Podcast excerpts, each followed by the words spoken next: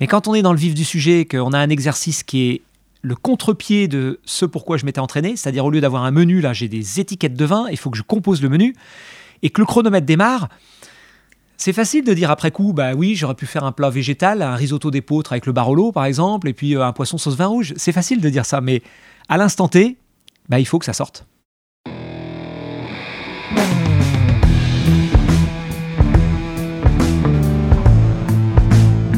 Vin, le jaja, le pinard, le pif. Il existe une ribambelle de termes pour désigner ce breuvage que nous aimons tant, le jus de raisin fermenté. Et c'est parce que nous l'aimons plus que tout que nous voulons mieux comprendre ce qui fait un bon vin. Cépage, climat et terroir y participent, mais avant tout, il y a la patte des vigneronnes et des vignerons. Je suis Romain. Je suis Florian. Je suis Antoine. Nous sommes trois copains et nous vous emmenons à la rencontre de ces hommes et de ces femmes dans leur domaine pour les interroger sur la magie de leur métier et leur vie au milieu des raisins, des vignes et des barriques. Bienvenue à toutes et à tous dans le bon grain de l'ivresse.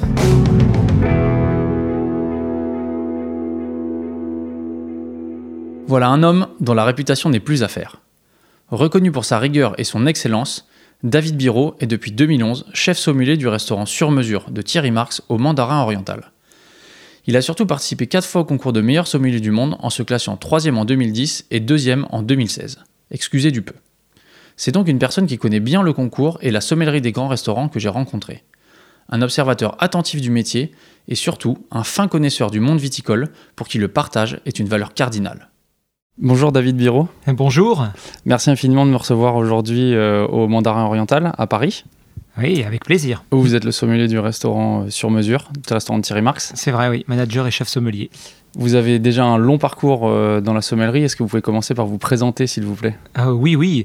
Alors, concernant euh, mes débuts, c'était une volonté, moi, de ma part, de, de devenir chef de cuisine. Donc, toute mon école hôtelière pour devenir chef un jour. CAP, BEP cuisine, c'est ça? Exactement, oui. J'ai vraiment commencé au, plus bas de l'échelle parce qu'à l'issue du collège, les professeurs voulaient m'envoyer plutôt en bac euh, C. À l'époque, c'était les mathématiques, euh, parce que mathématiques, sciences, physique, chimie, ça, fonctionnait très bien. Un peu moins fort sur euh, la langue anglaise et puis sur le français. Et donc, les professeurs étaient très étonnés que je m'oriente vers la cuisine. Et qu'à cela ne tienne, je remercie moi tous les jours mes parents qui m'ont écouté et qui ont décidé en fait bah, de m'orienter vers une école hôtelière pour pouvoir faire euh, le premier, ben, les premiers niveaux en fait euh, d'apprentissage de la cuisine avec CAP BEP. Et ça a tellement bien marché que je suis resté en école hôtelière pour pouvoir faire en fait euh, ce métier de chef. Avec un BTS, c'est ça?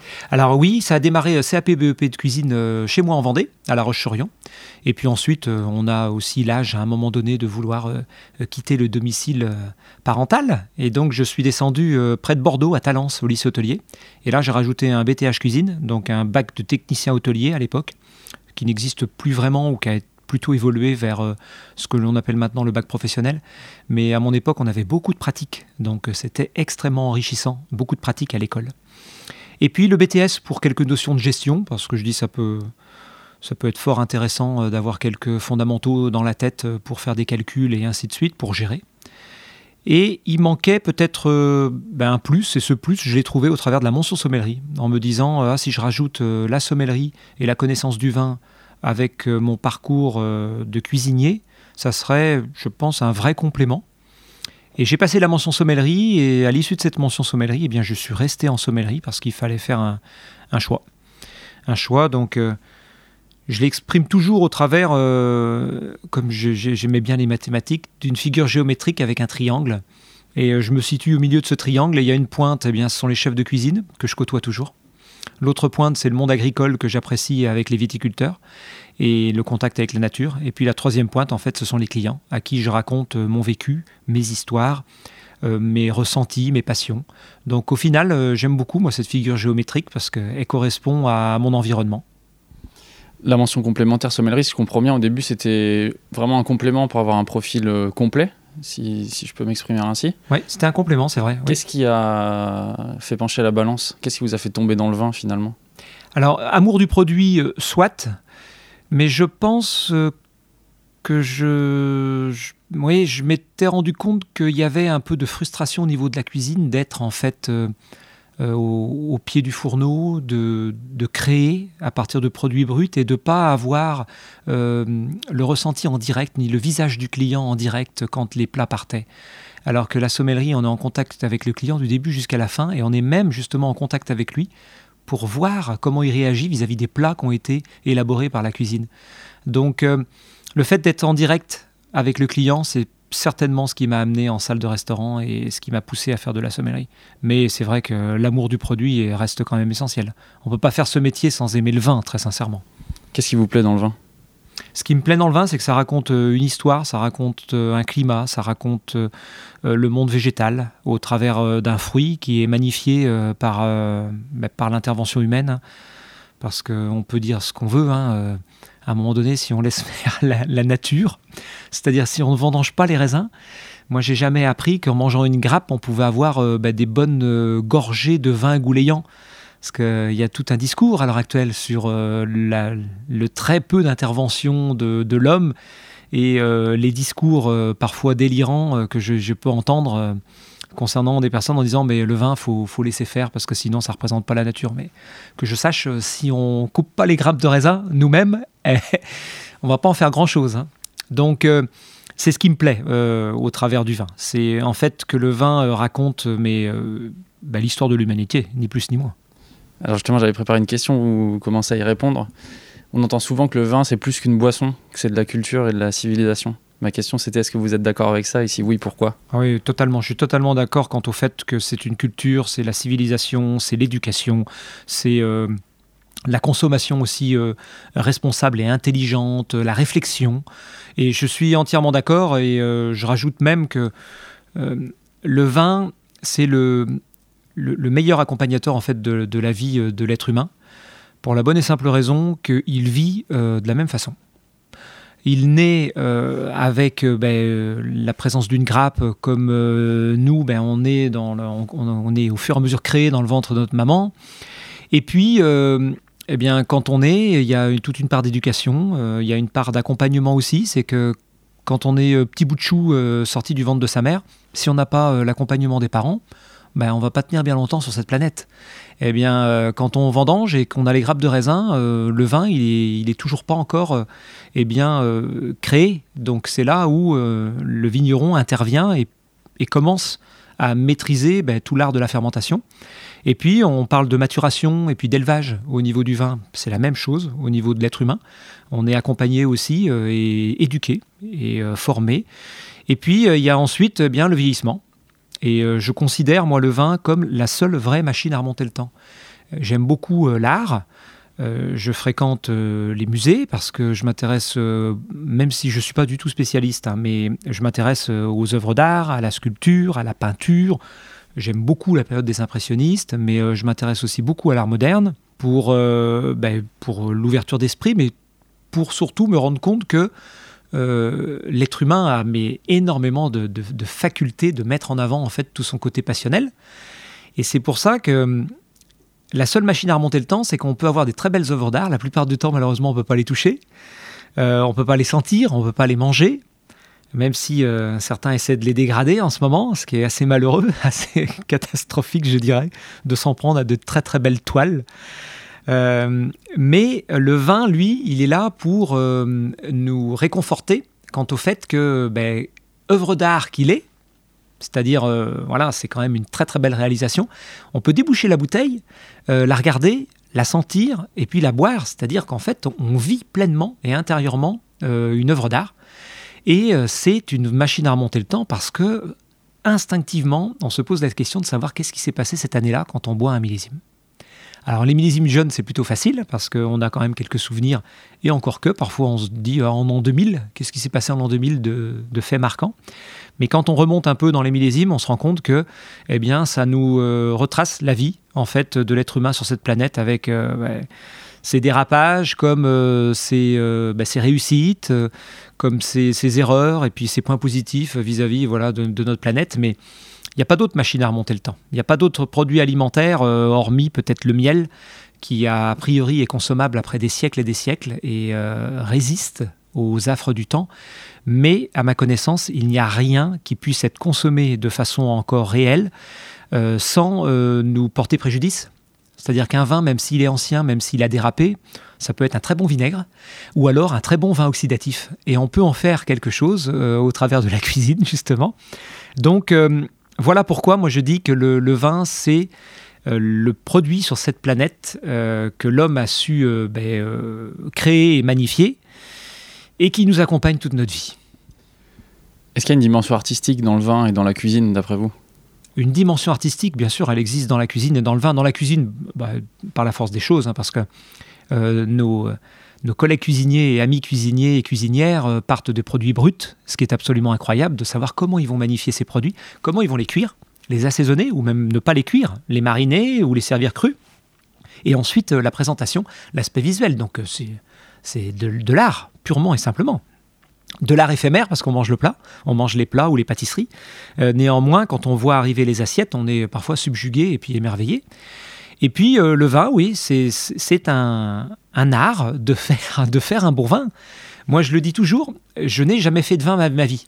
J'ai participé à des vendanges, j'ai participé à, des, travaux en cuverie, mais à ce jour, moi, je ne suis pas vigneron, je ne suis pas vinificateur. Donc, euh, c'est pour ça que je, mets toujours euh, les points sur les i quant au fait que je suis sommelier et entre guillemets metteur en scène et ambassadeur en fait du vin, euh, mais je suis pas là à donner des leçons euh, aux vignerons. Je suis là juste à donner mon avis. Donc, euh, ce sont des, oui, ce sont des œuvres artistiques. Et c'est au même, titre que la musique, quoi. Quand on y bouche une bouteille, quand on la regarde, quand on la hume, quand on la goûte, voilà, c'est comme une partition sur laquelle voilà, on a des notes plus ou moins aiguës, plus ou moins graves, euh, des notes qui virevoltent, des croches, des doubles croches, ainsi de suite, des blanches qui durent, pour, comme la persistance aromatique. Mais tout ça, c'est lié, oui. Le monde artistique, de toute façon, euh, ne peut pas se passer du vin. Et quand on voit euh, certains consommateurs historiques dans le monde des peintres, des musiciens, et, et ainsi de suite, c'est assez épatant de voir qu'en fait, le vin réunit tout le monde. Qu'est-ce que c'est un bon vigneron ou une bonne vigneronne? Un bon vigneron, une bonne vigneronne, bah, c'est une question difficile, très sincèrement, parce que euh, c'est un métier que je connais de par mes fonctions de sommelier, mais c'est un métier que je n'ai jamais pratiqué. Euh, les seuls moments où j'ai pu être à leur côté, euh, c'était des moments comme ça que j'ai demandé pour vivre à leur côté ben, ce qu'ils vivaient une fois dans l'année. Ben, oui, une fois dans l'année, quand les vendanges arrivent. Mais un bon vigneron, un bonne vigneronne, c'est, je pense, avant tout qu'il pense à, lui bah, ou à elle et qu'il pense à la nature. Euh, pourquoi? Parce que euh, s'ils respectent la nature, eh bien, ils respectent aussi leur santé. Et euh, on, les a trop en fait trompés pendant de nombreuses années à utiliser certains produits dans le monde naturel pour protéger bah, les grappes de raisin, pour avoir les plus beaux, les plus beaux fruits, sans les protéger eux-mêmes.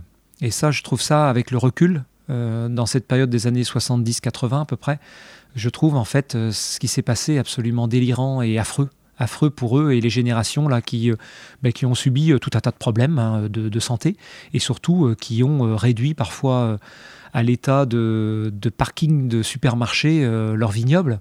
Donc c'est assez triste ça.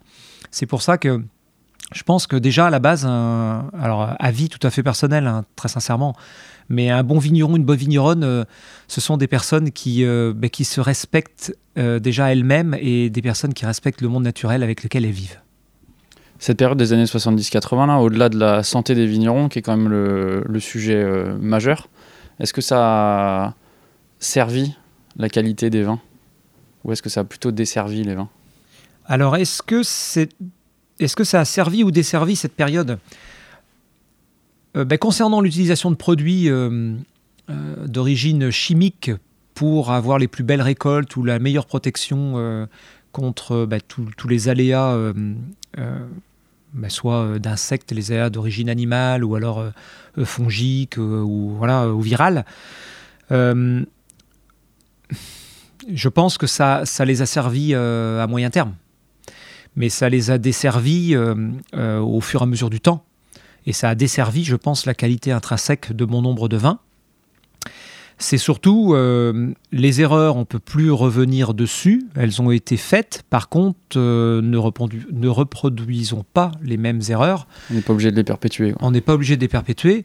Et euh, on remarque que la nature aussi est là encore très très bien faite. C'est que elle se, elle se régénère quand même quand on, on prend soin d'elle. Elle se régénère, je pourrais pas dire facilement, mais elle le fait. Elle se remet dans le bon sens de la marche. Et je pense que c'était à nous aussi de pouvoir arrêter euh, de vouloir euh, lui imposer euh, une voie qui était une voie bah, qui allait droit dans le mur concernant la, désertification de certains vignobles ou le côté très mortuaire de, de, certains sols et ainsi de suite. Donc ça a été fait. Ça a été fait à une époque. voilà. On a la machine à remonter le temps avec les bouteilles de vin. Par contre, on ne peut pas se projeter dans le temps pour stopper quelques dérapages qui ont eu lieu. Donc euh, il faut surtout avoir pris conscience, et moi je, crois euh, vraiment en, cela, et je me rends compte, au travers des, rencontres euh, des vignerons que je côtoie, qu'il y a un vrai, vrai, vrai chemin qui, qui est tout autre maintenant, concernant la qualité, concernant le respect du monde naturel. Vous avez commencé en sommellerie dans les années 90 euh, vous avez la mention complémentaire en 94. C'est cela, on, était En, on était en plein dans cette période-là de l'utilisation de produits chimiques de, synthèse, des rendements et ainsi de suite. Est-ce que ce que vous décrivez là, vous en aviez déjà conscience à l'époque Ou est-ce que vous étiez immergé dans le milieu et on vous avait appris que c'était ça les, le, monde du vin et, finalement euh, c'est ce que vous connaissiez? Alors je n'en ai pas du tout pris conscience, très sincèrement. Euh, et on n'en parlait quasiment pas dans Mention Sommellerie. Ou alors, euh, les seuls produits dont on parlait, c'était le sulfate de cuivre et puis le SO2. C'était euh, globalement euh, les seuls vraiment produits avec voilà, bah, une, formule, une formule chimique qu'on nous sortait pour nous dire que c'était deux produits qui étaient bah, surtout essentiels pour la protection soit du végétal, soit pour la protection des vins après fermentation ou, ou, au cours de pressurage. Voilà. Mais c'est vrai que maintenant, avec le recul, je me rends compte qu'on ne nous a jamais mis en avant les méfaits en fait de ces produits chimiques euh, parce que euh, bah, c'était utilisé par bah, une grosse partie des vignerons. Donc ça faisait partie, je dirais, bah, du cliché, voilà, du métier de vigneron d'utiliser ces produits.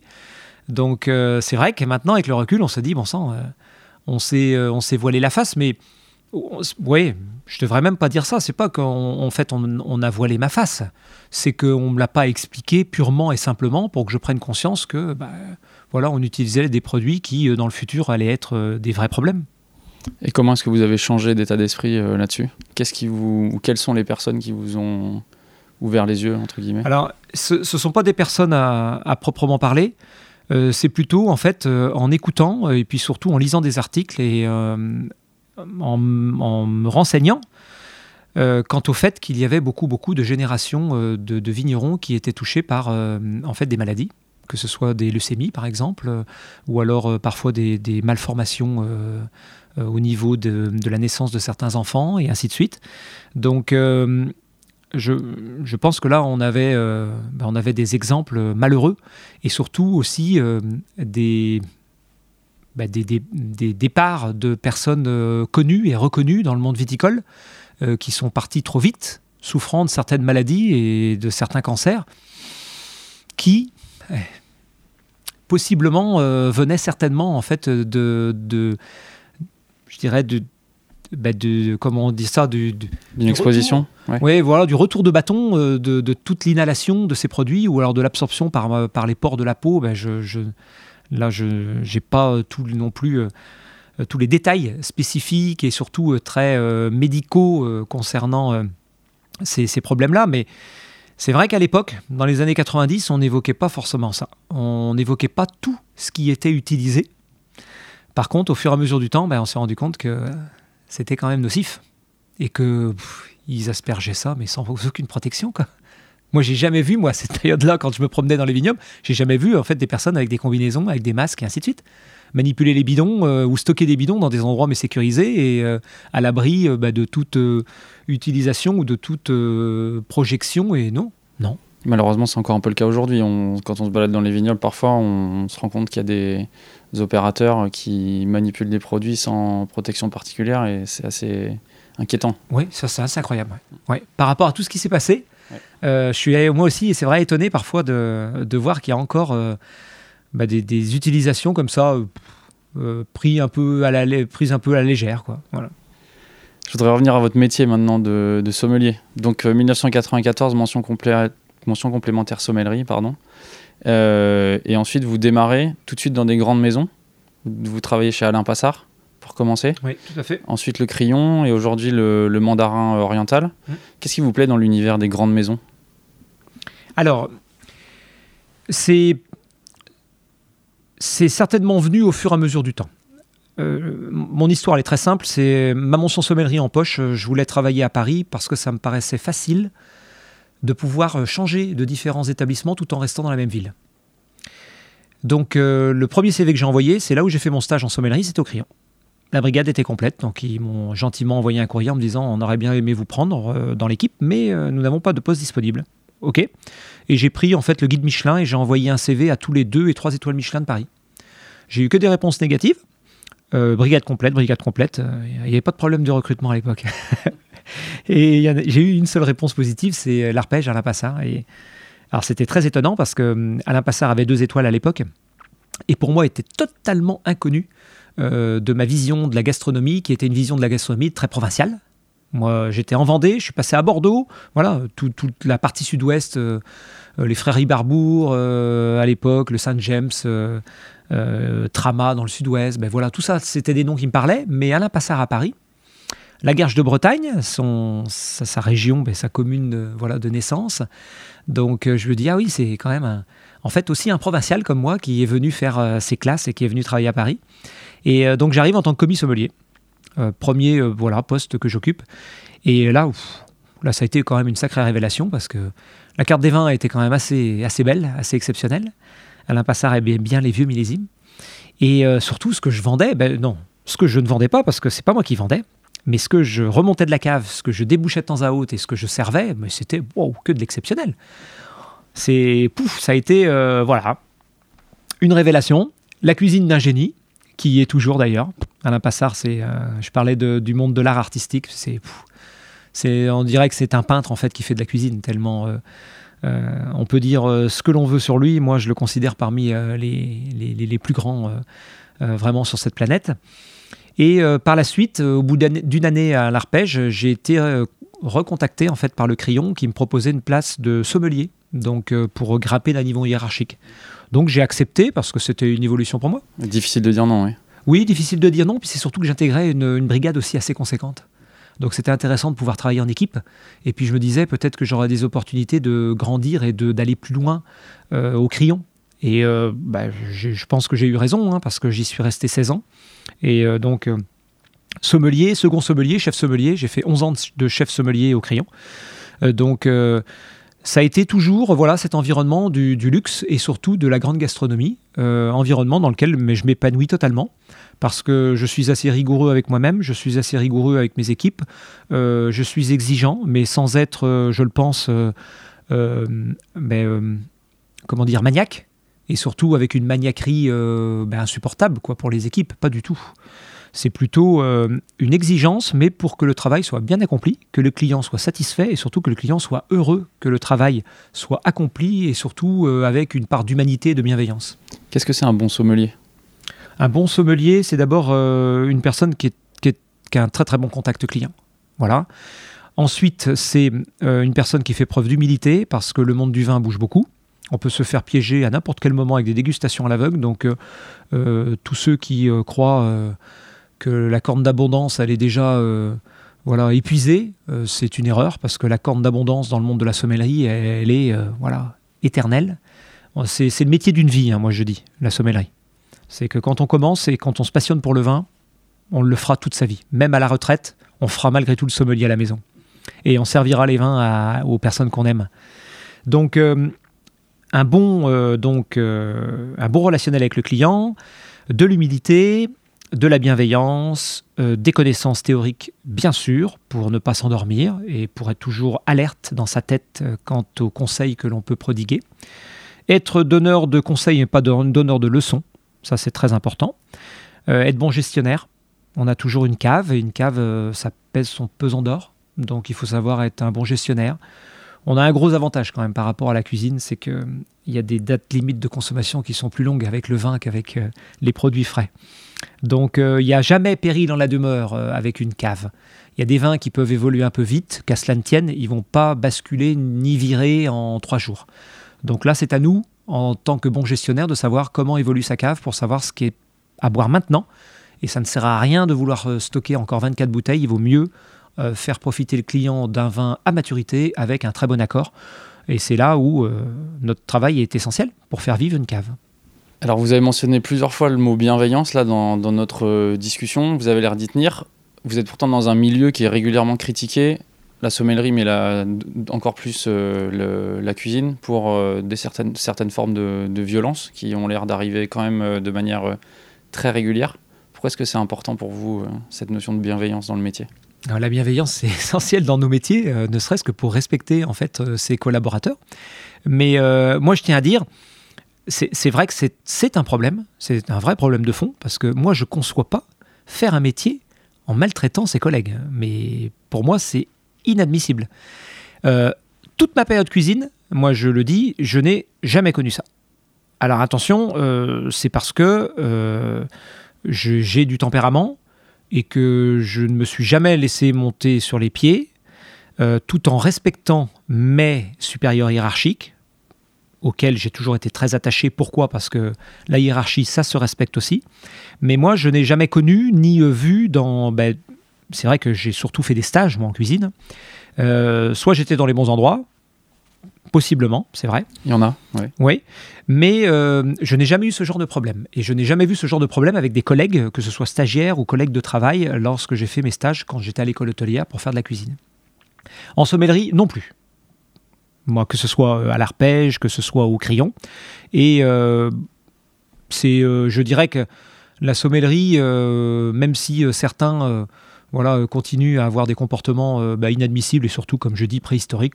Euh, c'est sans réflexion vraiment, c'est, des réactions mais totalement idiotes.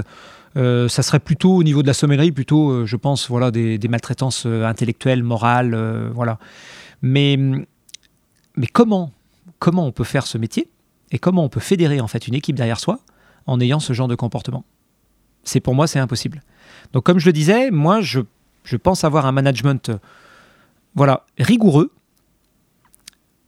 juste, droit, c'est vrai, mais qui correspond en fait euh, à mes attentes euh, dans la qualité de travail que je me suis imposé et surtout que je souhaite voir dans une salle de restaurant. Par contre, euh, de la bienveillance, ça passe par former ses collègues, leur expliquer le pourquoi du comment, pourquoi ça a fonctionné et pourquoi ça a moins bien fonctionné.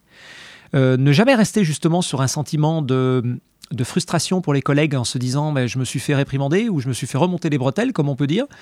Euh, mais pourquoi? Non. Ne jamais laisser cette question en suspens dans la tête de nos collaborateurs. Euh, jamais de vulgarité. Et ça, je le dis. Euh, c'est il y a toute une partie du vocabulaire que j'explique à mon équipe qui reste dans le vestiaire. Donc, euh, euh, par contre, euh, nous avons parfois bah, des coups de feu, des, montées d'adrénaline qui sont liées en fait au service, qui sont liées au rythme du service. Et là, ça impose bah, bah, de, diriger. On dirige une équipe, on dirige. Par contre, on la, on la maltraite pas, voilà, psychologiquement ou physiquement comme ça pourrait arriver. Donc oui, bienveillance pour moi c'est essentiel parce que c'est encore plus dans l'air du temps, c'est que le facteur humain est revenu euh, sur le devant de la scène par rapport à toutes les périodes compliquées que nous venons de traverser avec les, le, Covid et puis surtout euh, les confinements. Donc il faut respecter euh, ses, collègues et surtout respecter voilà, les, êtres humains parce que nous, nous faisons partie voilà, d'un tout. Le coup de feu dont vous venez de parler là, c'est quelque chose qui vous plaît Ça vous fait vibrer dans votre, dans votre métier à ce moment-là? Ah Oui, le, le, coup de feu c'est très intéressant parce que on se met en place on organise tout pour que tout se passe bien, mais en fait, il n'y a jamais aucun service qui se ressemble. C'est pour ça que j'aime ce métier. C'est que je ne reçois jamais les mêmes clients du jour au lendemain. Je n'ai jamais la même heure d'arrivée de tous les clients. Je n'ai jamais les mêmes commandes à table. Donc en fait, c'est euh, une remise à plat euh, constante euh, de, notre savoir-faire. Et une bonne mise en place, ben, on dit toujours, une bonne mise en place, c'est 80% du travail bien effectué, et c'est vrai. Donc il faut bien se préparer. Et c'est après que le coup, de feu intervient. C'est-à-dire que. Euh, alors, le, coup de feu, je, Parce qu'il y a des clients, des fois, qui me posent la question Mais pourquoi vous parlez de coup de feu? Vous partez pas à la chasse? Je dis Non, on parle pas à la chasse, mais je mets ça sur le compte, vous savez, du, starter, quand on fait de l'athlétisme, parce que j'en ai fait un petit peu euh, au collège. Et on est là, euh, dans les starting blocks, et on est mais à fleur de peau. On a tous les muscles tendus, on est, et on est à attendre le, coup de feu. Et quand le coup de feu a retenti, bah ça y est, on se lance. Et c'est plutôt voilà sous cette image que j'aime bien euh, parler de notre coup de feu et euh, de notre service euh, dans l'intensité. Mais c'est assez grisant, oui, parce que ça montre le savoir-faire, ça montre la bonne organisation, ça montre l'efficacité, ça montre la rapidité d'exécution dans la gestuelle. Voilà, ça montre que le sommelier est ben voilà, professionnel et surtout il connaît son métier, il sait ce qu'il a à faire. Où est-ce qu'il va le métier de sommelier aujourd'hui? Qu'est-ce qui a changé dans les, dans les 20 dernières années? Et qu'est-ce qui, qu'est-ce qui continue de, de changer?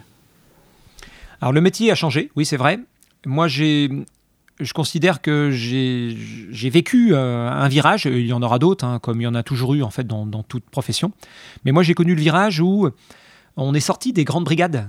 Moi au crayon, on avait une grande brigade de sommeliers, on était 6 avec une grande brigade de salles, donc au final on était euh, une trentaine. Et euh, on faisait purement et simplement notre métier de sommelier, mais on ne débarrassait pas, on ne faisait pas les annonces des plats, on faisait euh, voilà ce qui incombe au, sommelier, service de l'eau, prise de commande des vins, l'apéritif, les eaux de vie, et ainsi de suite. Et là, on a pu voir que le métier s'est développé parce que faut pas oublier que le, sommelier, c'est un acteur de la salle. C'est un serveur il a une valeur ajoutée parce que il a pris la voie d'une spécialisation avec la sommellerie pour eh bien, faire vivre une carte des vins et surtout parler différemment par rapport à l'annonce par exemple des plats ou alors la connaissance produit que tous nos collègues maîtres d'hôtel ont et qui est exceptionnelle aussi. Et donc euh, cette valeur ajoutée, elle a été considérée pendant un moment comme euh, un luxe par certains euh, ben, restaurateurs ou certains employeurs. Et ce qui est bien, je pense, c'est que justement on est sorti de cette image sommelier, eh ben, ces maisons de luxe, forcément. Pourquoi? Parce que ben, nous, les premiers, les sommeliers, on a certainement fait des erreurs de comportement en ne voulant faire que de la sommellerie et en oubliant que nous sommes dans une salle de restaurant à servir, que nous ne pouvons pas faire les accords mets et vins si nous ne connaissons pas les plats, les types de cuisson, les assaisonnements et si nous n'avons pas goûté les plats. Euh, nous sommes tout à fait aptes à présenter les plats, Qu'est-ce que ça change aussi pour le service? Nous sommes capables de débarrasser des assiettes, des couverts. Nous sommes capables de présenter des plats pour remplacer éventuellement un maître d'hôtel qui est bloqué à une table, par exemple, et que le client ne soit pas à attendre avec beaucoup ben, d'impatience l'explication de son plat. Donc en fait, on remarque que le sommelier est censé euh, globalement tout savoir dans un restaurant. Donc c'est un acteur de la salle et il sait, je pense, un peu plus, voilà, euh, comment dire, euh, fondu maintenant dans dans, le personnel de salle, alors qu'avant, moi j'ai remarqué qu'il y avait une vraie différence. Il y avait deux entités. Et c'est pour ça que c'est une très bonne évolution. C'est une très bonne évolution pour euh, balayer l'idée euh, chez certains employeurs que le sommelier, bah, moi j'en veux pas parce que ça va me coûter trop cher. C'est une erreur de penser ça. Le sommelier, en fait, il en faut un parce qu'il servira et il participera au service, mais c'est surtout qu'il fera vivre une carte des vins. Et le prochain tournant qui arrive, qu'est-ce que ce sera d'après vous? Le prochain tournant concernant la sommellerie, le prochain tournant, c'est de, si j'ai maintenant une idée, c'est de bien former nos collègues et de bien former nos jeunes et des passionnés. Parce qu'on a une vraie crise au niveau du recrutement. Et donc, euh, c'est à nous euh, maintenant de se retrousser les manches et de se dire euh, nous n'avons plus 15 sommeliers qui attendent sur le trottoir pour venir travailler avec nous. Non. Il faut les attirer et les attirer, ça passe par une bonne formation avec ceux euh, qui sont à nos côtés au quotidien et qui vont après relayer l'information à des collègues euh, qui peuvent côtoyer en dehors des heures de travail ou euh, des camarades, des anciens camarades de classe qui connaissent en disant Waouh, je suis au Mandarin Oriental, je suis avec Monsieur Biro et c'est super, on apprend plein de choses, on goûte plein de vins. On est vraiment dans le vif du sujet sur la sommellerie et ainsi de suite. et, ça, bah, le bouche à oreille, ça marche bien. Donc, je pense que là maintenant, le tournant, c'est euh, la prise de conscience que nous sommes euh, des formateurs euh, de, toujours. C'est-à-dire qu'il faut jamais lâcher nos jeunes et surtout les, passionnés.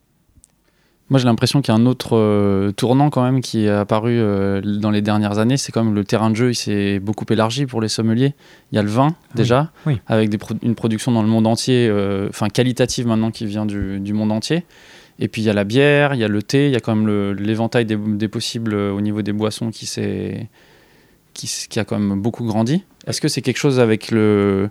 Est-ce que c'est des possibilités que vous, vous exploitez euh, ici euh, au, sur-mesure Ah oui, oui, l'exploitation d'autres boissons, on, on la pratique, mais énormément. Alors, euh, le vin, c'est une chose, et puis c'est essentiel, c'est ce qui euh, nous a amené à faire de la sommellerie. Mais c'est vrai que vous avez évoqué euh, les bières, les sakés, les thés, les cafés, les infusions, les mélanges d'herbes aussi, avec façon boisson fraîche. Beaucoup de possibilités, c'est vrai. C'est-à-dire qu'on répond favorablement à toute demande.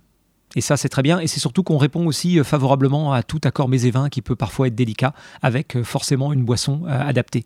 Donc le terrain de jeu est immense. Mais déjà, le terrain de jeu, il s'est élargi avec la prise de conscience que hum, pour un sommelier français, il n'y avait pas que le vignoble français. Moi, je considère qu'en fait, mon métier, il est sans frontières. Donc euh, c'est très important de prendre conscience euh, de cela. Et c'est vrai que euh, au travers des autres boissons, eh bien, on a plus de possibilités. On a, voilà, on est, on est un peu mieux, je dirais, équipé pour étonner notre clientèle et surtout satisfaire une clientèle qui n'a pas envie de consommer de l'alcool, une clientèle qui a envie d'avoir des boissons mais autres que le vin, et d'avoir comme ça une diversité que l'on amène sur la table. Alors, je voudrais qu'on change complètement de sujet euh, et qu'on aborde le sujet des concours qui nous a permis de, de nous rencontrer il y a quelques, il y a quelques semaines. Euh, les concours de sommellerie, ça a été une part importante de votre, de votre vie et ça l'est toujours. Euh, vous, avez, vous êtes devenu meilleur sommelier de France en 2002. Oui. Vous êtes devenu euh, un des meilleurs ouvriers de France euh, classe sommellerie euh, en 2004. très juste. Et vous avez représenté trois fois la France au concours du meilleur sommelier du monde. Quel concours D'Europe, c'était D'Eu- d'Europe. ouais, d'Europe. Et Et quatre fois au monde. quatre fois au monde Ouais. Ok.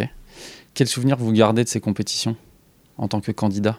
Moi, j'en garde que des très très bons souvenirs, euh, même euh, si euh, c'était des souvenirs malheureux. Je m'explique, pardon. C'est que dans toute défaite ou dans toute insatisfaction liée à un résultat de concours, forcément, bah, il y a un très bon questionnement qui doit s'installer et un questionnement positif quant euh, bah, aux axes de travail à mener, euh, surtout à apprendre pour pouvoir euh, s'améliorer ou pour pouvoir eh euh, éviter quelques, erreurs faites au, au fur et à mesure de certains concours. Mais moi, je n'ai aucun regret concernant toutes les compétitions que j'ai pu faire. Déjà, j'ai été gâté sur le plan national. Je dis bien gâté parce que je suis devenu meilleur jeune sommet de France au bout de trois finales. Je suis devenu meilleur sommet de France au bout de trois finales. Meilleur ouvrier de France, non, parce que à ma première tentative, je suis devenu MOF parce que c'est un concours euh, euh, qui, euh, qui n'a pas euh, en fait le même état d'esprit que les autres. C'est-à-dire il n'y en a pas qu'un au niveau des Ouais, meilleurs C'est plus un examen qu'un concours. Oui, c'est, c'est- on doit montrer en fait qu'on est un excellent professionnel et un excellent sommelier de terrain. Et c'est pour ça que la mentalité était complètement différente et que j'ai vécu moi le concours euh, et, euh, de MOF avec mais beaucoup de passion, de plaisir, de sourire. Et euh, je le dis, c'est pas le concours en fait qui m'a euh, demandé le plus, voyez, de préparation théorique ou le plus de, préparation euh, mentale et ainsi de suite. Pas du tout. Ça a été vraiment une, vraie partie de plaisir de faire ce concours MOF que j'ai obtenu donc en 2004. Et puis les autres sur l'international, eh bien, il y a eu des, très très beaux moments. Il y a eu des moments, c'est vrai, plus compliqués, mais ces moments compliqués, en fait, m'ont toujours permis de rebondir. C'est euh, le moment euh, compliqué, ça a été euh, le, concours européen à, à Vienne, en Autriche, où j'ai une médaille de bronze. Et voilà, je je suis pas satisfait de, de ma phase finale. Je me suis fait, je me suis, piégé moi-même hein, en me mettant en fait des contraintes qu'il n'y avait pas dans certains énoncés. Donc c'était bien, mais aurait pu mieux faire. Bon, ça a été une médaille de bronze, donc avec quand même une grande grande satisfaction parce que moi, euh, grâce à mes fonctions de chef sommelier ici au sur-mesure, j'ai pu rencontrer euh, quelques athlètes que j'ai servis et des athlètes entre autres qui ont fait des Jeux Olympiques et euh, je leur ai posé chaque fois la question. Je dis mais est-ce que vous avez eu un sentiment en fait de déception quand vous revenez avec une médaille de bronze? Et m'a dit mais ça va pas la tête. Quand on représente notre pays et qu'on va aux Jeux Olympiques, mais quelle que soit la couleur de la médaille, c'est une satisfaction mais extraordinaire de revenir avec voilà un résultat parce que c'est un résultat. Un podium, c'est un résultat. On fait partie quand même des trois meilleurs sur la planète. Et donc euh, ces, concours m'ont permis de grandir, m'ont permis de me structurer aussi euh, dans la tête, dans la vie professionnelle, dans la vie familiale, parce que ça a été des vrais euh, projets de vie. hein, il fallait aussi avoir l'adhésion de sa famille, hein, que ce soit la famille bon, plus éloignée, mes parents et ainsi de suite. Ça, eux, ils ont toujours été pour, parce que euh, ils n'avaient pas non plus les contraintes directes. Mais euh, mon épouse avec mes filles, euh, c'était aussi ben, des questions qu'on s'est posées tous les quatre pour se dire jusqu'où je vais, est-ce que je continue, est-ce que j'arrête, parce que c'est un vrai aussi sacrifice de temps à autre en termes d'horaire et en termes de planning papa et époux, de se dire ben, je mets entre parenthèses voilà c'est certains de ces moments-là pour me préparer. Donc ça a été ben, que, que, que du positif. Et de toute façon, comment je pourrais être euh, en fait négatif ou alors amer vis-à-vis euh, de tout ce qui m'est arrivé parce que euh, j'aurais bien voulu ramener une médaille d'or au mondial ou alors à l'Europe parce que je suis toujours quand même voilà agacé quant au fait que le dernier meilleur sommelier du monde français c'est Olivier Poussier en 2000 et le dernier meilleur sommelier d'Europe français c'est Franck Thomas en 2000. Ça fait 22 ans qu'on n'a rien gagné donc ça commence à être agaçant, c'est vrai. Et c'est pas faute d'avoir euh, travaillé et d'avoir essayé, hein, parce que que ce soit mes prédécesseurs ou même moi-même, hein, on a redoublé d'efforts pour être présent. Mais moi, une très très belle satisfaction que j'ai euh, dans mon parcours euh, de compétiteur international, c'est d'avoir fait voilà sept représentations françaises, d'avoir représenté en fait notre drapeau et d'avoir fait cinq podiums, donc d'avoir amené cinq médailles. Donc pas d'or, soit, mais euh, pour moi, euh, quand on met tout ça bout à bout et quand on réunit toutes ces médailles, ben voilà, c'est, je considère que c'est un trophée euh, doré à leur fin. Il y a quand même de quoi être fier, oui. Ah oui, oui, je suis très très fier de ce parcours. Mais pas du tout de regret parce que ça m'a vraiment... euh, là où j'ai trébuché, là où j'ai mis un genou à terre, ça m'a servi pour le concours qui a suivi. Je voudrais qu'on fasse un petit focus sur le concours de meilleur sommelier du monde. Euh, le prochain aura lieu à Paris euh, en février 2023. C'est quoi un bon candidat pour le concours de meilleur sommelier du monde? Un bon candidat pour le meilleur sommelier du monde, c'est déjà c'est un candidat qui est bien préparé, euh, qui n'est pas livré à lui-même, euh, qui a l'adhésion d'un cercle vertueux autour, euh, autour de lui pour justement ben, l'accompagner, surtout le rassurer et surtout le guider et mettre un cadre pas trop malléable pour éviter que le candidat s'éparpille. Donc moi, c'est ce que j'ai composé en 2010 pour me lancer dans les, dans les entraînements pour les compétitions internationales. Et puis, euh, c'est un, candidat euh, euh, qui doit avoir une ouverture d'esprit totale. Quand je disais que mon métier n'a pas de frontières, mais ça c'est vrai, c'est un métier qui n'a aucune frontière. Donc, il faut s'intéresser à tout. Il faut s'ouvrir au monde viticole international. Il faut ben, déguster, avoir des bonnes bases de dégustation et surtout répéter ses gammes, répéter ses gammes, répéter ses gammes, constamment. Moi, j'ai une de mes filles qui fait de la musique. euh, je me rends compte hein, du travail et de l'évolution qu'elle a pu faire en travaillant ses gammes. Et je l'entends euh, tous les week-ends euh, faire sa flûte traversière. Et, voilà. Et on peut dire des fois, quand elle fait ses gammes, que ce- c'en est. voilà. bah, ça, ça- devient difficile à chaque fois à entendre et tout, mais non, parce que je me dis, en fait, ce qu'elle fait avec ses travaux de gamme de flûte traversière, moi, c'est ce que j'ai fait avec tous mes entraînements. Et puis, euh, j'en ai une autre qui fait de la danse classique. Et quand je vois aussi euh, tous ces entraînements et toutes ces répétitions au niveau de, eh bien, des, positionnements des pieds, euh, des pointes, des demi-pointes et ainsi de suite, ben, tous les, pas qu'elle apprend et qu'elle répète, répète, répète constamment, eh bien, je me dis que il faut, voilà, il faut être assidu, il faut être motivé, il faut, faut être passionné, ça c'est une évidence. Mais c'est surtout pour en revenir à ce qu'il faut pour être un bon candidat, c'est avoir un, encadrement. Parce que le mondial et l'Europe, tout seul, c'est compliqué. Donc euh, il faut accepter euh, ben, les remarques, il faut accepter les discussions, il faut accepter les remises à plat parfois. Mais euh, surtout, il faut bien s'entourer. Pas forcément avec beaucoup de personnes. Moi, j'avais entre 8 et 10 personnes autour de moi que j'avais sélectionnées et à qui euh, j'avais demandé ce que vous voulez m'accompagner, ce que vous voulez m'aider. Donc c'était que sur, le, voilà, sur la volonté et l'envie de ces personnes-là de m'accompagner. Et euh, la plupart de, de- de toutes ces personnes m'ont accompagné quand même pendant 10 ans. Oui, c'est un engagement important. Oui. Qu'est-ce qui vous a manqué pour remporter les- un titre? Par exemple, vous finissez deuxième à Mendoza en 2016. Mm. Qu'est-ce qui vous a manqué euh, ce jour-là? Un petit, un petit déclic concernant l'accord vins. Euh, je croyais au départ, parce que ça s'annonce mal le démarrage. Il y a un démarrage où il faut réaliser un cocktail. Bon, c'est un. Un dry martini, c'était? Oui, oui, mais un extra dry martini. Ouais. Ce que je ne savais pas. Je ne savais pas ce que c'était en fait. Je ne savais pas qu'en fait, euh, il fallait euh, aromatiser les glaçons dans le verre à mélange avec le vermouth et ensuite enlever le Jeter le vermouth. vermouth, oui. Voilà, mais je ne savais pas. Euh, qu'à cela ne tienne, euh, je suis un petit peu aussi en difficulté avec l'histoire du champagne. On me demande un extra brut. En fait, ce sont des bruts qui sont euh, bien spécifiés euh, sur l'étiquette de Mouette et Chandon. Parce qu'on vous demande un extra brut de chez, de chez Mouette, Oui. en impérial, Oui. et ça n'existe pas. Alors, en fait, oui et non. C'est qu'en fait, l'étiquette de Mouette et Chandon Brut Impérial est, est imprimée en brut. Parce qu'ils n'ont pas d'étiquette extra brut. C'est toujours dans l'esprit des clients brut. Néanmoins, quand on regardait la contre-étiquette, il y avait en fait, euh, pour le millésimé, euh, le dosage. Et le dosage était en dessous de 5 grammes. Donc euh, là, on était dans la catégorie des extra bruts. Donc en fait, il fallait dire, euh, ben, choisir le millésimé et surtout expliquer que c'est un extra brut parce que le dosage qui est inscrit derrière le prouve, mais ce n'est pas clairement spécifié sur l'étiquette. D'accord. Donc, et ça, faut réagir vite parce que le chronomètre, il a démarré. Donc, euh, le démarrage est un peu poussif. Je suis pas pleinement satisfait. Et puis, euh, je me souviens, j'enchaîne après. Je crois que c'est l'accord mes vins qui arrive tout de suite après. Ouais, la deuxième table, c'est euh, on vous présente des étiquettes, Des étiquettes de vin. avec des Ouais. et il faut proposer un accord mets et vin avec les, les Alors là, étiquettes. ils nous font un contre-pied qu'ils nous avaient jamais fait. C'est que moi, je m'entraînais régulièrement à- avec des menus et proposer des vins. Là, en fait, ils nous proposent des vins avec les étiquettes et il faut concevoir le menu. Et là, c'est pareil, le chronomètre, il démarre et puis il faut se lancer. Il y avait une étiquette, c'est vrai, à laquelle j'ai pensé et qui me semblait suspecte. C'était le Claude Laroche 1900, euh, alors c'était 45. 45 Ouais. de chez Ponceau. Et euh, on sortait juste de la, du fameux scandale de Rudy, là, le, le Taïwanais ou je sais plus, l'Indonésien.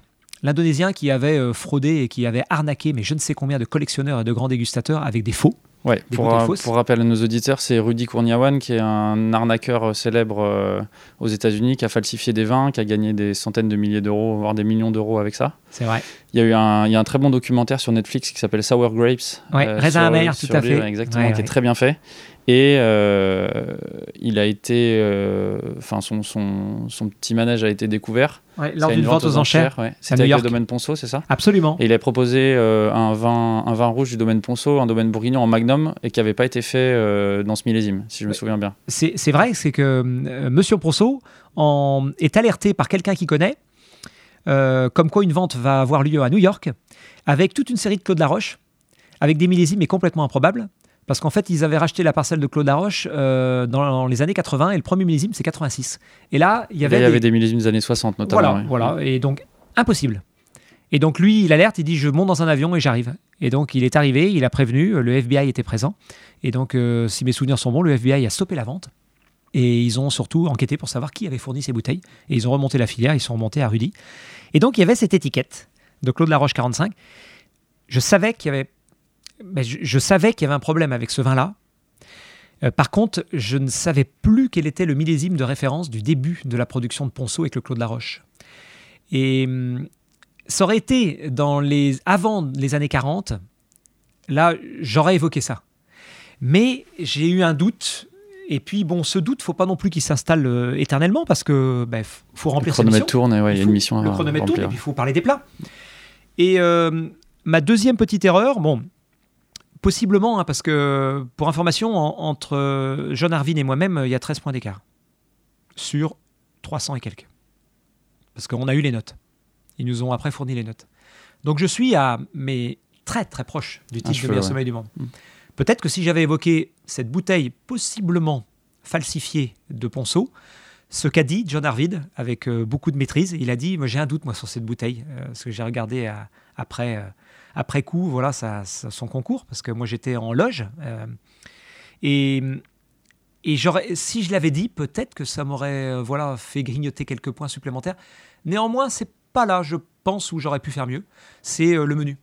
Parce qu'en fait le menu il nous présente quatre vins rouges et deux vins blancs et les deux vins blancs sont moelleux. Il n'y a pas un effervescent, il n'y a pas un blanc sec.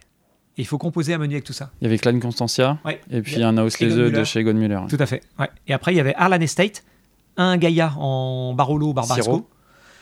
Et il y avait. euh, Sorry, pardon. Sorry de chez Gaia. Alors, ça devait être Sorry Tildin Ouais. ou Sorry San Lorenzo, ben, je sais plus là. Sorry San Lorenzo. Voilà.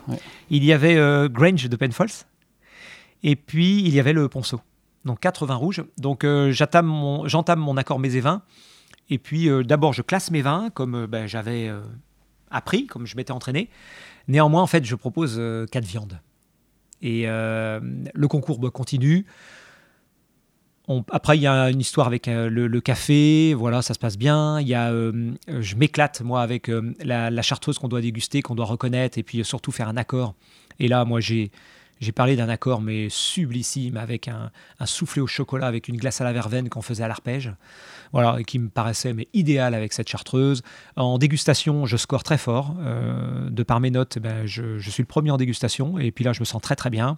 Sur la dégustation du vin rouge, je me souviens, euh, en trois minutes, euh, je fais toute ma méthodologie. Et à la fin, je dis, mais ça, ça c'est la région bordelaise, c'est le Médoc, c'est possiblement un cru classé. Et mon cœur balançait entre Saint-Julien, Pauillac, et puis surtout un millésime caniculaire avec beaucoup beaucoup de chaleur, ça se sentait. Et donc je me suis dit, ouais, ça peut être soit... euh, Ouais, peut-être 2009 ou 2003, euh, boum, c'était Pontet-Canet 2003, si ma mémoire est bonne. Donc euh, là, j'étais très très proche, j'étais mais euh, dans, bah, dans une, euh, une sérénité, une tranquillité, mais vraiment impeccable. Le service se passe très bien aussi. Donc euh, voilà, ce qu'il a manqué, moi je pense, c'est euh, bah, ce petit soupçon de lucidité quant à mon accord vins, où euh, je me souviens, après avoir fait toutes mes épreuves, il y a Olivier Poussier qui est venu me voir et me dit, ouais, je suis très très très fier de toi. Parce que Olivier euh, a fait partie pendant de nombreuses années de, bah, du cercle que je m'étais euh, donc surtout euh, imaginé pour être bien accompagné. Et puis Olivier, c'est voilà, c'est une référence, un dernier meilleur sommeil du monde, mais surtout toujours en éveil. Et il me dit, je suis très très fier de toi, tu as fait une très belle prestation sur scène, vraiment bravo, c'est du niveau meilleur sommeil du monde. Et il me dit, je te ferai juste un reproche, c'est ton menu, il est trop orienté viande, t'as pas un menu avec que du végétal et t'as pas un poisson sauce vin rouge. Et et là, je dis, mais c'est vrai, mais quel idiot, euh, David. Moi, je suis issu de la Loire et les poissons sauce vin rouge, je connais, quoi. Et mais c'est facile de dire ça après. Mais quand on est dans le vif du sujet, qu'on a un exercice qui est le contre-pied de ce pourquoi je m'étais entraîné, c'est-à-dire au lieu d'avoir un menu, là, j'ai des étiquettes de vin, il faut que je compose le menu, et que le chronomètre démarre, c'est facile de dire après coup, bah oui, j'aurais pu faire un plat végétal, un risotto d'épeautre avec le barolo, par exemple, et puis euh, un poisson sauce vin rouge. C'est facile de dire ça, mais à l'instant T, bah, il faut que ça sorte. D'autant plus que le chronomètre, là, pour nos auditeurs et nos auditrices, vous... c'est quelques minutes. Si je me souviens bien, c'est 6 ou 8 minutes, je crois, l'épreuve, quelque chose comme ça. Donc il faut être euh, Oui. très vif. Oui, Voilà. faut être très vif. Et ça met une, donc ça, ça met une, euh, une dose de pression assez, assez importante. Quoi. Oui. Comment vous ressortez de, de ce concours euh, Enfin, ou en tout cas, comment vous vous sentez euh, au moment de la proclamation des résultats, en voyant que vous êtes deuxième? Alors, ben, avant, quand toutes les épreuves se terminent, euh, moi je retrouve ma famille parce que mon épouse et mes deux filles étaient venues. Euh, ce que je savais, mais je sais pas, savais pas où elles étaient, par exemple dans le dans le théâtre. Et puis euh, après, il y a eu un, un très très joli reportage parce qu'il y a un monsieur qui a un petit groupe qui m'a suivi et il y a eu un reportage sur euh, 66 minutes sur M6 euh, que j'aime beaucoup parce que ça retrace en fait pas, euh, vous savez, ma préparation façon euh, compétiteur, euh, bête de concours, comme j'aime, pas du tout ce terme bête de concours, parce que ça fait vraiment notion à, ces personnes qui ne réfléchissent pas et qui s'engagent pour tout gagner et vouloir après parader avec une, une ribambelle de médailles, et c'est pas du tout mon style. Je préfère plutôt être voilà, passionné de compétition. C'est plutôt le terme passionné de compétition pour essayer de, voilà, de, bah, de développer son, sa carrière professionnelle et surtout de se développer euh, soi-même.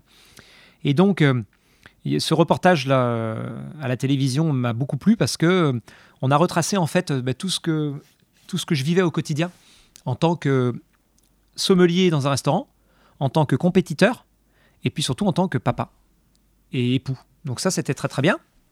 Et donc, quand les épreuves se sont terminées, bah, il n'y a pas grand monde qui est capable de dire euh, si c'est... Alors, on a, je pense qu'on a tous les trois fait une prestation, mais exceptionnelle. Moi, j'ai vu la prestation de Julie. Et ce que j'aime beaucoup dans cette finale, c'est que tous les trois, je pense qu'on a montré euh, que nous étions des très bons sommeliers de terrain et des passionnés.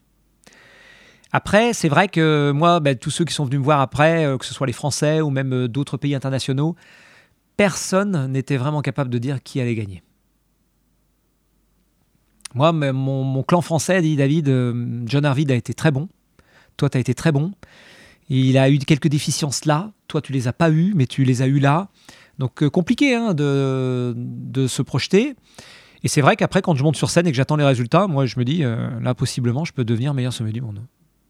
C'est pas moi, c'est John Arvid qui est voilà l'heureux élu. Mais je termine moi avec ben, une satisfaction mais extrême. C'est ouais, ce sont des petits réglages, ces petits réglages ou des petits voilà des, des petits manques, mais par rapport à toute la compétition où il n'y a pas de hors sujet, il n'y a pas de fausses notes, voilà, il a John Arvid a été meilleur parce que ben, il a peut-être parlé du ponceau, ce que je n'ai pas fait. Euh, son menu est plus pertinent. Euh, on m'avait dit qu'il avait pris de l'avance sur l'épreuve de service du départ avec le champagne et le cocktail, mais j'ai vu moi sa, vidéo. Euh, il est aussi embêté que moi avec la bouteille de champagne, si c'est pas laquelle prendre. Et il prend le millésime au hasard, mais sans expliquer que derrière il y a le, le ramage. Donc il fait, ben, il a quelques points supplémentaires en prenant le bon champagne, mais il fait pas globalement euh, euh, vraiment euh, voilà meilleur sur certaines épreuves où je pensais avoir perdu des points. Mais il a été voilà, il a été le meilleur sommet du monde parce qu'il a grappillé les quelques points que moi j'ai laissés par-ci par-là. Mais non non. pour résumer, moi, c'est une compétition pour laquelle j'ai énormément de très très bons souvenirs. Alors la prochaine édition, je l'ai déjà dit, c'est en février 2023 à Paris. Et la représentante française, c'est Pascaline Lepelletier, qui est sommelière euh, à New York. Et vous faites partie de, des personnes qui, l'entourent et qui l'accompagnent dans, sa, dans sa préparation. On s'est décidé de l'aider, absolument. Pourquoi c'est une bonne candidate? C'est une très bonne candidate euh, pour plusieurs aspects. Le premier aspect, euh, c'est déjà qu'elle est basée depuis fort longtemps hors de France. Et donc, elle a une ouverture d'esprit totalement internationale.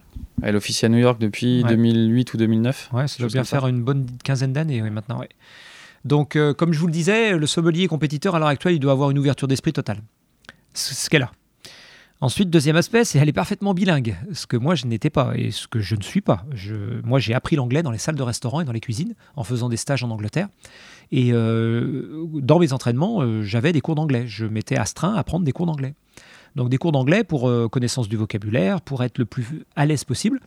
Ça m'a toujours euh, inquiété, mais globalement, quand j'ai eu le retour des notes, à chaque fois, je trouvais que bah, j'étais à un point ou alors un demi-point euh, en dessous ceux qui étaient devant moi ou alors qui avaient gagné. Donc c'est pas ça en fait qui m'a fait, bah, ce qui m'a empêché d'obtenir la médaille d'or. Alors que pendant des années, je pensais que c'était un vrai handicap pour moi. mais elle, elle est bilingue, donc c'est-à-dire que sa, sa réflexion, elle n'a pas besoin d'appuyer sur un bouton on-off en anglais comme moi je devais le faire. Elle, ça sort tout seul. Ça va plus vite. Ça va plus vite. Donc ça, c'est un très gros avantage, c'est-à-dire qu'on n'a pas besoin de l'entraîner en anglais. c'est plutôt elle qui nous aide. Donc euh, ouverture internationale, euh, parfaite connaissance en fait de la langue anglaise, comme il faut faire la compétition dans une autre langue que sa langue natale. Donc pour elle, c'est vraiment là euh, plutôt facile. Et puis euh, euh, bah aussi, c'est une femme avec euh, voilà sa sensibilité aussi de, femme qui est différente de nous les garçons. Et ça fait plaisir en fait d'avoir eh bien une femme qui va représenter nos couleurs pour le meilleur sommet du monde. Parce que je suis en train de réfléchir quant aux archives, je sais pas. Il n'y a aucune femme qui a gagné pour, pour l'instant. Alors oui, il n'y a aucune femme qui a gagné, mais je suis en train de réfléchir si il n'y a pas eu en fait dans nos archives est-ce que Marie Zalarousse, euh, une de nos candidates françaises, fut un temps, ne s'était pas présentée À vérifier, euh, parce que euh, je crois qu'il y a quelques petits. voilà. il y a quelques petits détails concernant parfois des anciennes compétitions internationales ou de meilleurs sommets du monde à, vérifier à ce niveau-là. Mais sinon, aucune femme, et c'est effectivement, n'a gagné le, concours de meilleurs sommeliers du monde. Et, euh, et puis ensuite, euh, bah, elle a d'autres qualités, hein, euh, la combativité, l'expérience concernant la dégustation, concernant le monde viticole, concernant les vinifications et ainsi de suite. Donc ça fait beaucoup, beaucoup, beaucoup de points positifs. Qu'est-ce qu'il lui reste à faire dans sa préparation? Là, on est en fin octobre 2022. Le concours, c'est tout début février 2023. Qu'est-ce qu'il lui reste à faire là? Ce qu'il reste à faire, c'est euh, bah, continuer la théorie. C'est un très très gros morceau. Moi, je lui ai expliqué, euh, euh, continue bah, déjà d'officier en salle, parce que ce qu'elle fait, donc elle est peut-être bah, plus fatiguée qu'elle ne devrait, mais néanmoins, la réactivité de la salle de restaurant, elle est essentielle pour faire des très bonnes épreuves parfois au niveau des compétitions. Juste pour expliquer à nos auditeurs comment ça se passe, donc ça dure une petite semaine, c'est cinq jours, les, les, les concours. C'est ça. Avec euh, quart de finale, demi-finale et finale. Ce qu'on voit, euh, ou ce que certains ont pu voir euh, à la télé ou sur YouTube, euh, c'est sur une scène, c'est la finale. En général, il reste 3 ou 5 ou cinq candidats. Trois maintenant. Voilà, on est, on est face à des clients, il y a différents postes, enfin différents ateliers ça. avec des missions à réaliser. Ça. Néanmoins, avant la finale, il y a plusieurs épreuves avec des questionnaires, notamment avec des questionnaires théoriques. Oui. Relativement costauds. Oui. J'ai eu l'occasion de voir euh, celui qui avait été proposé euh, pour la sélection, euh, justement, quand Pascaline a été désignée candidate française. Oui. Et je dois dire que le niveau, il est quand même euh, très, très, très élevé. Quoi. Ça, c'est un questionnaire qu'on a, ben, qu'on a élaboré avec euh, le petit comité technique que j'avais réuni pour la sélection euh, au meilleur sommet du monde, pour la sélection française. Et oui, c'est ardu. Et c'est ce que je lui ai dit. Je lui ai dit euh, euh, tu, goûtes bien, euh, t'as pas besoin de prendre des cours d'anglais, tu travailles encore dans une salle de restaurant, donc tu as des réflexes. Euh, les spirites, tu les connais très bien. Maintenant, théorie, théorie, théorie, parce que les quarts de finale, il y a un questionnaire, il y a des vins à déguster à l'aveugle à l'écrit. Et ça, un questionnaire et des vins à déguster à l'écrit, euh, qu'on vienne euh, bah, de Lettonie comme Raymond Thompson, qu'on vienne euh, euh, du Mexique, qu'on vienne d'Australie, Nouvelle-Zélande, c'est permis à tout le monde de pouvoir travailler, mémoriser et de répondre favorablement au questionnaire et surtout de faire une très très bonne page de dégustation à l'écrit. Tout le monde est potentiellement au même niveau. ouais. Exactement. Là, il n'y a pas de limite. Avant, il y avait en fait des contraintes pour certains pays parce que les contraintes étaient liées euh, au fait qu'il fallait aller glaner l'information sur place. Et comme la France est, est au centre et c'est une plaque tournante sur le, le vignoble européen, forcément, on avait plus de facilité que d'autres pays. Maintenant, avec Internet, c'est fini. Donc, je lui ai dit, euh, méfiance, Pascaline, parce que les quarts de finale sont essentiels si tu veux continuer euh, la compétition, de faire un très bon niveau de questionnaire, euh, d'avoir une bonne, bah, deux bonnes pages de, de méthodologie de la dégustation à l'écrit par rapport au vin qu'on va te mettre, et avec de la précision, euh, surtout de la rapidité d'exécution, et ne pas s'éparpiller quand as des commentaires qui rapportent aucun point. Reconnaissance des spirites et ainsi de suite, ça, euh, la, der- le dernier entraînement qu'on lui a fait, euh, elle a été euh, mais vraiment exceptionnelle, c'est pointu. Et puis, il y a une épreuve pratique souvent qui est très rapide, qui est en 3 minutes maxi, parce qu'il faut passer plus de 60 candidats. Et il faut éviter que les derniers candidats attendent par exemple 3 ou 5 heures, comme ça peut être le cas parfois. Conclusion, euh, cette épreuve pratique, il faut bien écouter l'énoncé et la consigne, et il faut exécuter en 3 minutes, mais il ne faut pas se planter. Parce que si on se plante, on n'a plus après que euh, la dégustation à l'écrit et le questionnaire pour se sauver et arriver en demi-finale. Et si le questionnaire n'est pas bon, ben là, alors là, euh, la mission elle devient de plus en plus compliquée. Donc, bon questionnaire, bonne théorie. Donc, c'est pour ça que là, elle bûche, elle bûche, elle bûche. Et la demi-finale, c'est plus pratique comme évaluation? demi-finale, il y a encore un questionnaire. Et ensuite, beaucoup d'épreuves pratiques. Moi, j'avais eu une épreuve pratique donc euh, de, reconnaissance de certains vins et ensuite euh, associer ces vins avec un terroir, euh, dégustation, c'est-à-dire déguster un plat avec trois produits et puis surtout dire le produit qui est le plus adapté à l'accord. Ensuite, épreuve de service. Ensuite, épreuve de commercialisation, épreuve de un peu de no-tourisme, c'est-à-dire euh, mettre en avant certaines régions viticoles et surtout faire des, des tours, des tours avec euh, par exemple un groupe et dire par quoi on commence, par quoi on finit, comment on le fait, ainsi de suite, en fonction. Voilà. Après, il y, a- du boulot. Mais euh, les quarts de finale, il y a beaucoup de pratiques. Mais ils refont encore un questionnaire. euh, les, les demi-finales, pardon. Les demi-finales, il y a beaucoup de pratiques. Et ils refont encore un questionnaire en demi. Donc, il faut surtout ben, passer l'écart. Parce que le questionnaire de demi, il est important, soit. Mais il y a beaucoup d'autres épreuves en face de pratiques qui peuvent ben, rebattre, redistribuer les cartes. Mais le quart de finale, c'est essentiel. Parce que là, il y a beaucoup de nations, et on le remarque parfois, il y a des surprises sur les demi-finalistes avec des nations qu'on n'attendait pas du tout, parce que ben, le candidat, euh, il a une bonne mémoire, il a Internet, il a déjà dégusté, il sait faire des dégustations à l'écrit en anglais, et voilà. Elle va gagner Pascaline Le Pelletier l'année prochaine? Moi, je, je perçois euh, dans, bah, dans, dans- dans sa personnalité, puis surtout euh, dans, son comportement en tant que sommelière, euh, je perçois énormément en fait euh, d'atouts et d'attraits qui peuvent, euh, bah, qui peuvent en surprendre plus d'un et qui peuvent être à son actif. Mais il faut que moi, je continue mon travail en la mettant devant les, réalités. Et par exemple, je, l'ai eu au téléphone dimanche après-midi, on fait toujours un point au téléphone toutes les semaines. Elle me dit, oui, l'Italie, c'est du boulot, hein, la théorie d'Italie. C'est du boulot, c'est le vignoble, moi, qui m'a posé le plus de soucis, parce que les noms se ressemblent étrangement, on sait des fois pas trop où on les met, dans quelle région. les cépages, voilà. Bon, bref, c'est pas si évident que ça, quoi. Parce qu'il y a beaucoup de sonorités en fait italiennes qui se ressemblent et qui sont partout sur le vignoble italien. Donc parfois, pour repositionner certaines appellations, c'est pas toujours facile. Et il y a du boulot. Il y a un gros boulot. Et, et je lui dis, mais lâche rien, lâche rien, lâche rien, parce que c'est essentiel. C'est essentiel que tu passes par ça. Et voilà, le, temps court très très vite en théorie. On aimerait en faire plus, mais c'est pas le cas. Donc euh, moi, avec mon intervention euh, dans, la Team France et tous mes autres collègues, voilà, je, lui ai balancé une flopée de questionnaires sur l'Italie euh, qu'elle va faire bientôt là quand elle aura fini ses révisions. Et puis là, elle m'a parlé de l'Amérique du Sud, donc je vais aussi lui préparer des questionnaires sur l'Amérique du Sud dès que je trouve des infos assez pertinentes, euh, voilà, je, lui envoie pour dire tiens, ça c'est intéressant. Mais j'essaie de lui envoyer que, si je puis dire, du haut de gamme, parce que son, déjà son, son, je dirais son, disque dur est déjà très très bien rempli. Mais euh, elle a voilà, cette faculté aussi de, bien lire, parce que c'est une littéraire, euh, de, comprendre très rapidement en fait les informations, de bien les traiter. donc oui, oui, moi je, je, la vois gagner. Il faut qu'elle aussi qu'on la laisse tranquille. Alors pas de notre côté, hein, parce que nous on la laisse pas tranquille sur les entraînements, mais il faut qu'on la laisse tranquille parce que c'est la France, c'est Paris, on va attendre beaucoup d'elle.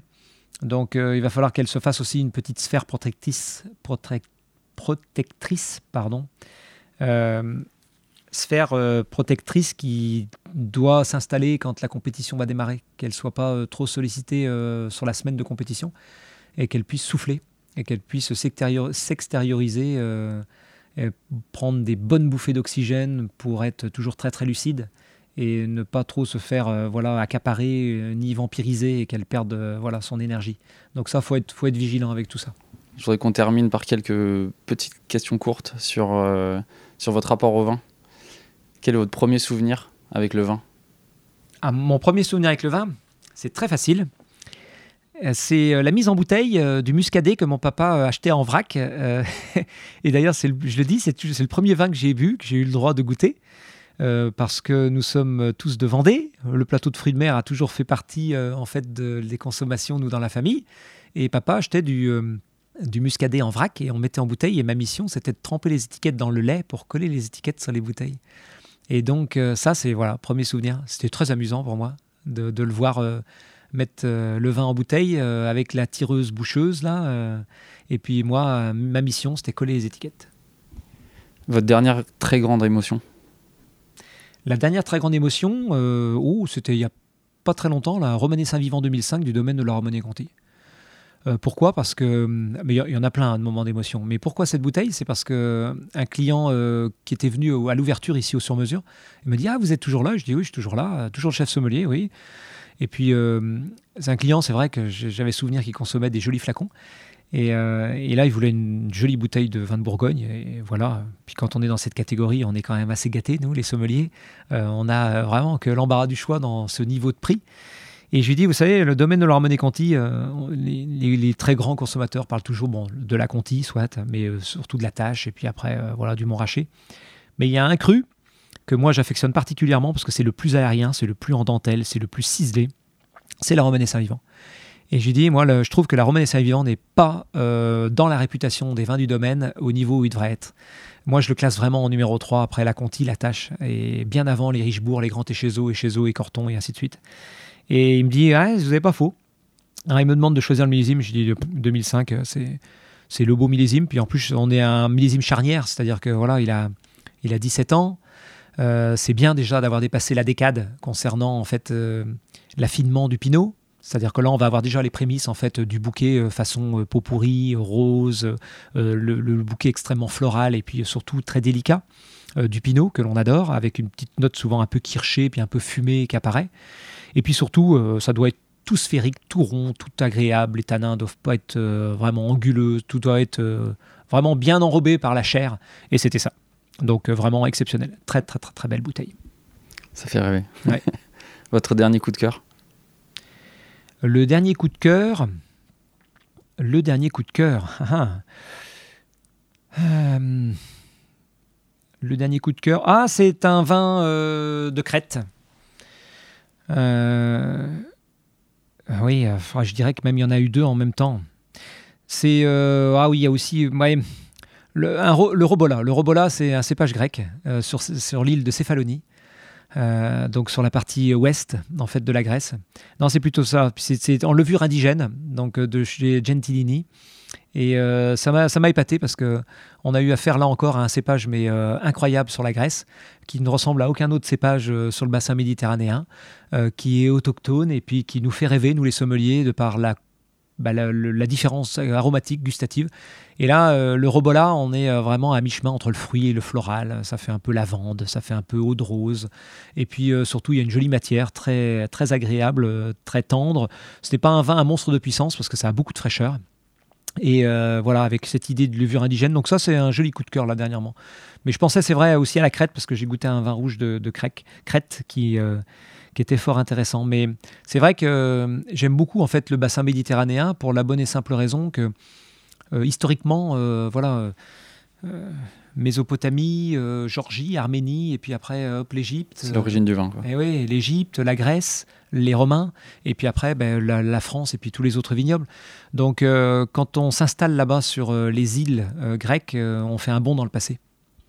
Au rang des originalités aussi, récemment, vous avez goûté un chardonnay de Belgique si je me souviens oui, bien. oui, un chardonnay de Belgique. C'était comment? Oui, c'était très très bon, absolument, de, de, Wallonie. Et alors ça, ça, ça m'a beaucoup plu pour la bonne et simple raison que on parle du réchauffement climatique qui est à mon avis vérifié par les vignerons. Et donc euh, la Belgique euh, bah, développe au fur et à mesure. Et là, c'est une petite propriété que je ne connaissais pas, qu'on m'a recommandée, euh, Bousval. Et euh, c'était un chardonnay en fait avec beaucoup de, charme, d'élégance et puis de, texture et de générosité, et qui, bah, qui nous laisse percevoir qu'il y a un bel avenir avec les vins, avec les vins belges. Et donc les vins belges ne sont pas qu'une histoire drôle, c'est une histoire sérieuse aussi de temps à autre. si je vous dis que vous n'avez désormais plus qu'un vin à boire, jusqu'à la fin de votre vie Lequel vous choisissez? Oh, Ça, c'est compliqué comme question. c'est trop compliqué.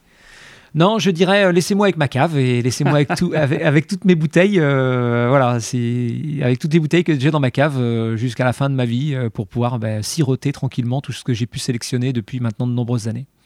C'est trop compliqué de réduire ça à une seule bouteille, très sincèrement. Donc je dirais laissez-moi vivre la fin de mes jours avec ma cave. Merci David Biro, merci beaucoup. Merci.